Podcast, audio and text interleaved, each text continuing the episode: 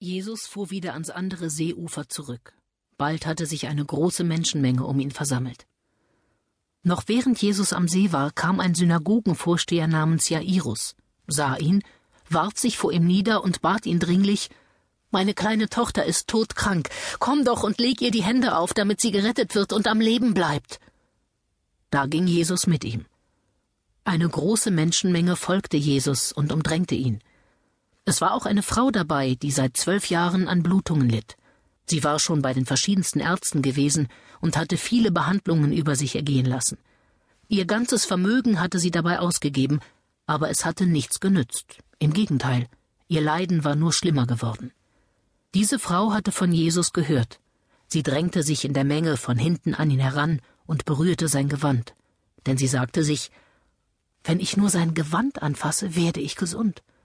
Im selben Augenblick hörte die Blutung auf, und sie spürte, dass sie ihre Plage los war.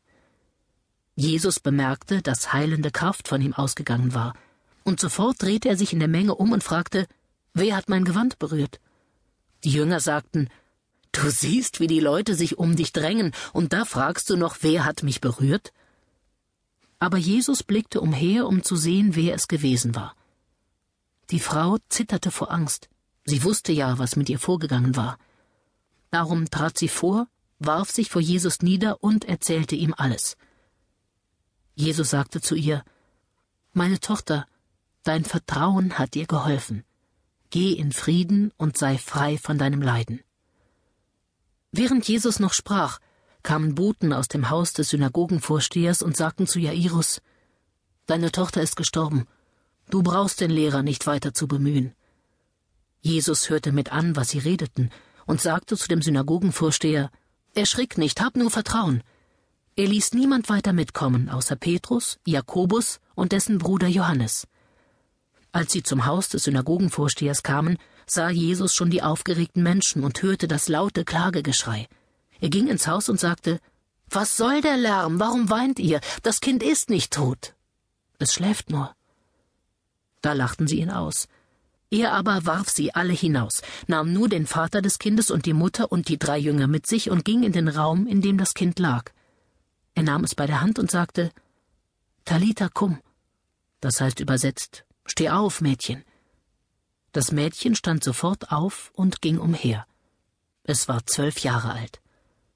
Alle waren vor Entsetzen außer sich, aber Jesus schärfte ihnen nachdrücklich ein, es niemand weiter zu erzählen.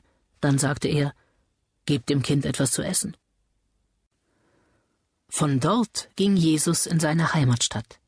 Seine Jünger begleiteten ihn. Am Sabbat sprach er in der Synagoge, und viele, die ihn hörten, waren sehr verwundert. Wo hat er das her? fragten sie einander.